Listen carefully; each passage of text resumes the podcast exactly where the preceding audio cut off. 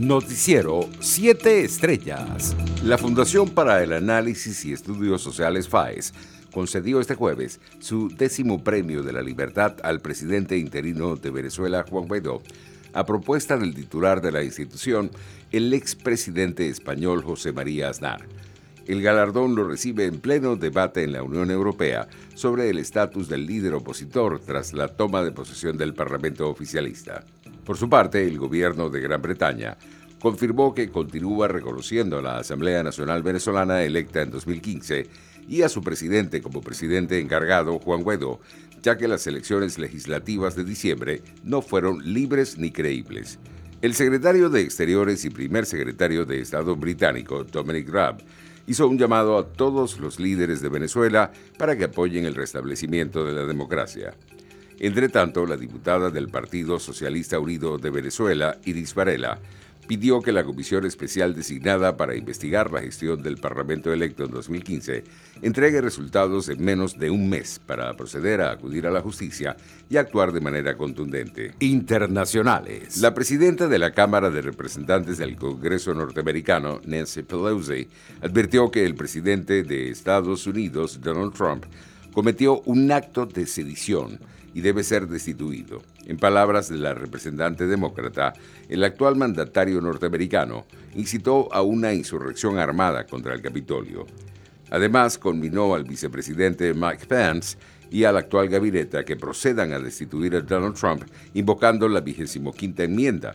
De lo contrario, el Congreso procederá con un impeachment o juicio político contra el actual presidente de Estados Unidos. Entre tanto, altos asesores de seguridad nacional y otros empleados renunciaron al gobierno del presidente de Estados Unidos, Donald Trump, tras la irrupción de sus seguidores en el Capitolio.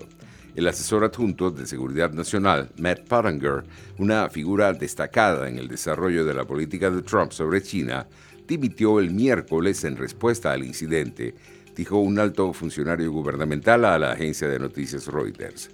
Este adiós fue seguido por Ryan Tilley, director de Asuntos de Europa y Rusia en el Consejo de Seguridad Nacional, afirmó otro alto funcionario bajo condición de preservar su anonimato.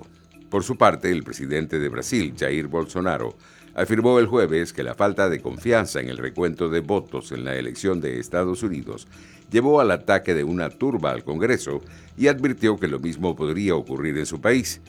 Bolsonaro replicó las denuncias de fraude generalizado en la votación del 13 de noviembre de Estados Unidos y dijo que el sistema de votación electrónico de Brasil, elogiado internacionalmente por su eficiencia y rapidez en el recuento de votos, puede ser manipulado.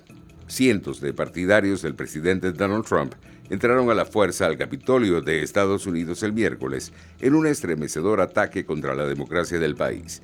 Un Congreso golpeado certificó oficialmente la victoria electoral del demócrata Joe Biden en las primeras horas del jueves. Economía. El número de personas que pidió ayudas estatales por desempleo en Estados Unidos se situó la semana pasada en 787 mil, por debajo de lo previsto, según dijo este jueves el Departamento del Trabajo del país. Los economistas consultados por la agencia Reuters esperaban que las peticiones se situaran en 800 mil. Los precios internacionales del petróleo subían levemente en horas de la tarde. El WTI de referencia en Estados Unidos se cotizaba en 50 dólares con 85 centavos el barril, mientras el Brent de referencia en Europa se ubicaba en 54 dólares con 49 centavos. Deportes. Leones del Caracas y Navegantes del Magallanes escenificarán este jueves otro emocionante duelo entre los eternos rivales de la Liga Venezolana de Béisbol Profesional en el Estadio José Bernardo Pérez de Valencia a las 6 de la tarde. La serie en particular en la actual Zafra 2020-2021 la domina la nave turca 2 a 1, además de ser el último desafío entre ambas franquicias en la ronda regular, ninguna se encuentra clasificada a la postemporada del torneo. La Federación Venezolana de Fútbol anunció este jueves que la jornada 5 por las eliminatorias sudamericanas entre Venezuela y Ecuador se disputará en el Olímpico de la UCB el próximo 25 de marzo. Esta decisión es producto de un consenso entre los miembros del comité, el seleccionador nacional, el director técnico portugués José Peseiro y los jugadores.